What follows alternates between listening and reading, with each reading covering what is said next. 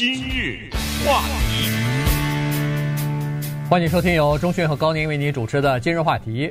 呃，不知道我们的听众朋友多少人还记得斯诺登这个名字哈？呃，这个好久没听到，对，好久没听说。呃，在这个公众的眼中呢，消失了一段时间之后呢，呃，最近又回到主流的媒体上来了哈。他除了呃要出一本新书之外呢，最近也接受了一连串的美国媒体的采访啊，NBC 啊什么的，呃，电视台之类的这个采访等等。所以今天呢，我们主要是来聊一下他这本新书哈。这本新书呢，实际上跟他以前所揭秘出来的美国政府，比如说大规模的监听美国公民的情况，然后把这些呃监听的记录。呃，无限期的保留下来，同时还呃监听一些外国领导人的这些这些资料，跟这些情况相比呢，那爆炸性差多了。它没有什么太多的新的东西，但是呢，我们可以通过这个书啊，因为它是个自传嘛，所以呢，通过这本书呢，可以了解他本人啊。这个呢，呃，据他本人说是做了很多的挣扎和多年的思考之后，才同意出这个自传体的这个书的。原因就是说，他原来是不想把自己这个人公开，呃，让别人知道自己的个人信息。但是现在想了半天，觉得算了吧，还是公开吧。咱需要钱，大概是。对，我我想他这套呃未必，因为我为什么觉得他不需要钱呢？因为呃，你不要看他现在住在莫斯科，但是他通过网络在全世界各国演讲，嗯，呃，那演讲费不得了的。如果你把它累积起来的话，所以我觉得。呃，可能他也是对世人有个交代吧，可能想趁着写，呃，对自己的回忆录呢，这对让世人对他一些新的了解，洗刷一点呃他的名声还是怎么样？为什么呢？因为二零一三年，这个叫做 Edward Snowden 这个人是美国国家安全局签约的一个公司的秘密的工作人员，他接触到很深的秘密，他带着这些秘密。用电脑密码储存的方式，带着跑到了香港，然后接下来发生的事情大家都知道了。呃，辗转最后到了莫斯科，被普廷给他留下来了。二零一三年，这个人被美国政府视为是叛国投敌呀。对。那而且是泄露国家机密，这是站在记呃政府的角度，你看他，他把九一一以后的美国反恐的一些对。美国民众的监视、收集情报，为了预防下一次恐袭的这件事情公诸于世。那么这样的话，让美国整个的政府脸面非常的难看，尤其是有一些外国的政府还是朋友呢，对，对不对？对呃，也被对他们领导人电话监对监听啊什么的。美国被美国政府监视啊、收集资料啊等等。这是站在美国政府的角度，直到今天，川普总统还是有这么一个定性，呃，就是这个人。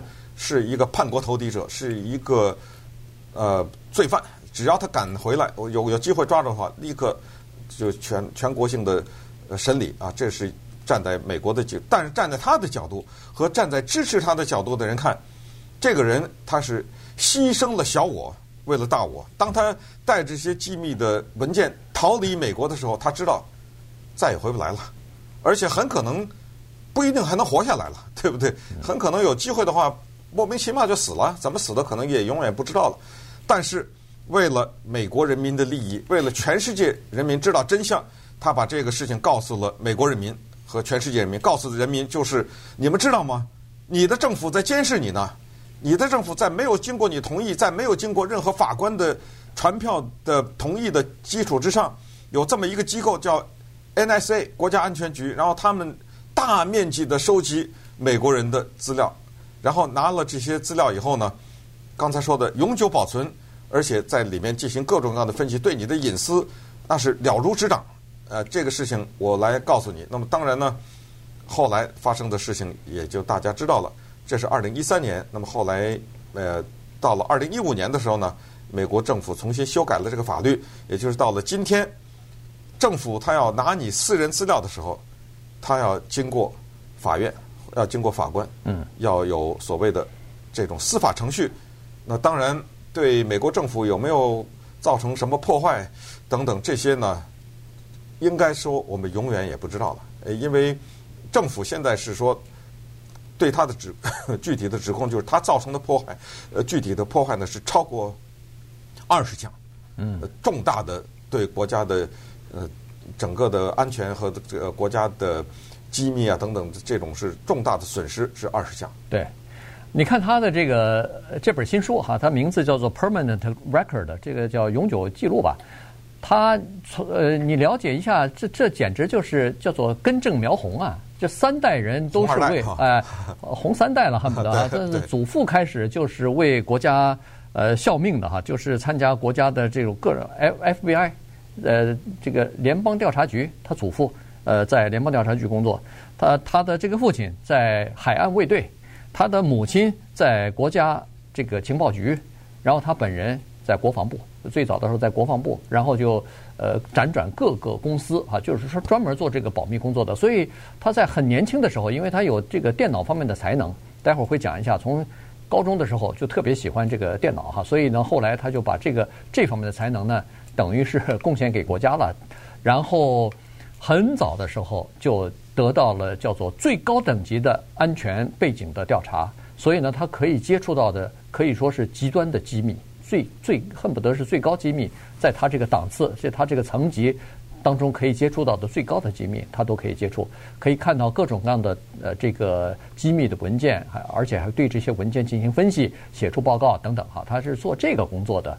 呃，结果没有想到，他认为在这个问题上，美国政府是做错事儿了啊，老百姓啊懵懂无知啊，然后被。呃，被蒙骗了，所以呢，他必须要把这个事儿揭出来哈。他是当时是呃，至少是他他是这么说的。呃，不过到现在为止，美国的民意呢，就反对他的人是反对他的多于同情他的人。但是对他很多人还是同情的。当然，他有大量的同情者，这个不光是美国，全世界都有大量。但是就是反对他的人多，这里面的原因是这样的，就是他后来在。接受访问的时候，包括他逃离的时候，他也是这样说。他说：“我并不反对政府监视民众，为了反恐的需要。”他说：“但是我赞成的那个叫做标靶性的监视，对对对，就是你怀疑谁，你监视谁，你别都。都监视，对。但是反过来，你要从站在政府的角度上，我要怀疑谁，我还用你，我还监视吗？我。”我就是因为我不知道怀疑谁啊，对，对不对？我我的标靶我没有标靶呀。或者说有有标靶的那些人我已经监视了，我已经监视了，对，对，但是我还要再继续扩大呀。对对，因为原因是那些标靶的人他不活动，有可能其他的人里边有恐怖分子的。就就是说你我必须得这样，因为他炸了我了，九一一，对对，我必须防止下，就是你站在看你站在谁的角度了哈。对，这三个角度，一个是斯诺登的角度，一个是政府的角度，还有一个民众的角度。那所以你站在政府的角度，就是谁当总统。谁都不想在自己任内再来一次嘛，对不对？这个显得无能啊，同同时对这个民众的破坏、国际影响，这都很大。这个咱们就按下不表了。这个东西永远说不清楚，对不对？就是说，他这本书也没法改变一个人的观点。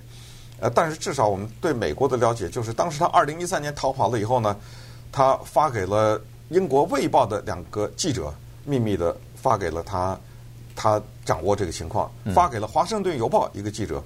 同时，也发给了美国一个专门关注社会问题的纪录片导演，女的叫 Laura Poitras。当时他发给 Laura Poitras 那一个秘密的邮件，所谓就是加密电邮哈，那个上面呢，他自己的名字他用的叫 Citizen Four，翻译成中文叫做公民第四。啊，为什么叫公民第四呢？是因为在斯诺登之前，曾经有三个人有名有姓的三个人试图把。斯诺登要揭露的这个东西，揭露给美国民众，所以他等于是第四个，但是他这个杀伤力最大，因为他拿到东西了，而且带到了海外去了。那么，当纪录片导演呃 Laura Poitras 接到这个秘密的电子邮件的时候，他就问斯诺登，呃，就说我可不可以开始跟踪你，进行一个纪录片的报道？所以，当然就发生了这个后来的纪录片，然后在二零一四年的时候拍成，二零一五年的时候。夺得了奥斯卡最佳纪录片奖，《Citizen Four》公民第四。他现在这本书叫做《Permanent Record》永久记录，在任何的书店，在美国的任何的网就是卖书的网上都可以买到。嗯、对，你能想象吗？这是个卖国贼啊！这是一个政府定性的一个叛徒，他可以这样。而且当年奥斯卡的奖这一幕，我还是要播一下，太震撼了。And the Oscar goes to Citizen Four，拍什么手啊？对，下面的人拍什么手啊？Disclosures 这是导演 that Edward Snowden reveals don't only expose a threat to our privacy, but to our democracy itself. When the most important decisions being made affect affecting all of us 呃，他大概意思就是这个东西啊，他斯诺登所揭露揭露的这些东西呢，不光是影响到美国民众的隐私，而且是对整个民主制度的威胁啊，给他上了很高。然后在这堂而皇之的站在奥斯卡的舞台上抨击美国政府，然后说，呃，斯诺登是一个英雄，他是有勇气等等。所以这个我是觉得才是很震撼的地方，相当不得了的地方。今日话题。欢迎继续收听由中讯和高宁为你主持的今日话题。Edward Snowden 啊、出新书了啊，所以今天我们来稍微聊一下他这个书。呃，在书里边呢，他就开始介绍了一些他自己的事情啊。你比如说，从看从这个书里头看得出来，从小他就是一个呃不安分的一个孩子啊，这个或者说是还是有点想法的孩子。六岁的时候过生日，他想睡得晚一点儿，别那么早就让呃家长去睡，让他去睡觉去。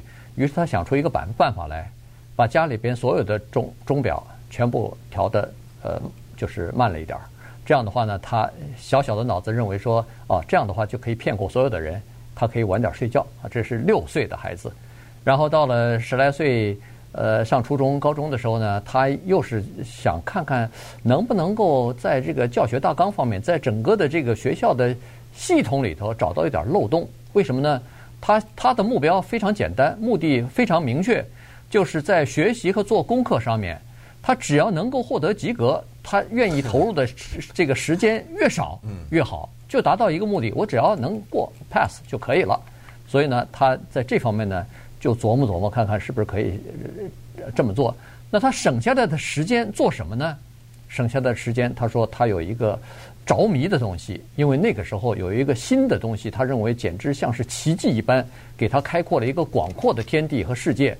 他看到了一些他以前所看不到的东西，这个就是国际网络。嗯，呃，所以整天呢闷在那个电脑呃电脑上面，再加上呢，呃，他在这方面比较 比较有天分，所以呢，呃，立刻就能够进入到。国家就是接触到比较机密的文件这个行列里面去，他为什么会进入到这里呢？跟九一一有直接的关系。所以刚才说美国的反恐监视民众也是跟九一一有关系嘛。因为九一一发生以后呢，他受到刺激，他觉得我们国家叫做国难当头啊，匹夫有责。他觉得从军，他当兵去了。当兵了以后呢，不行，因为他这个人比较瘦小。当兵了以后呢，他受不了那个苦，他觉得实在是太苦了。大概当了四个月吧，还是几个月。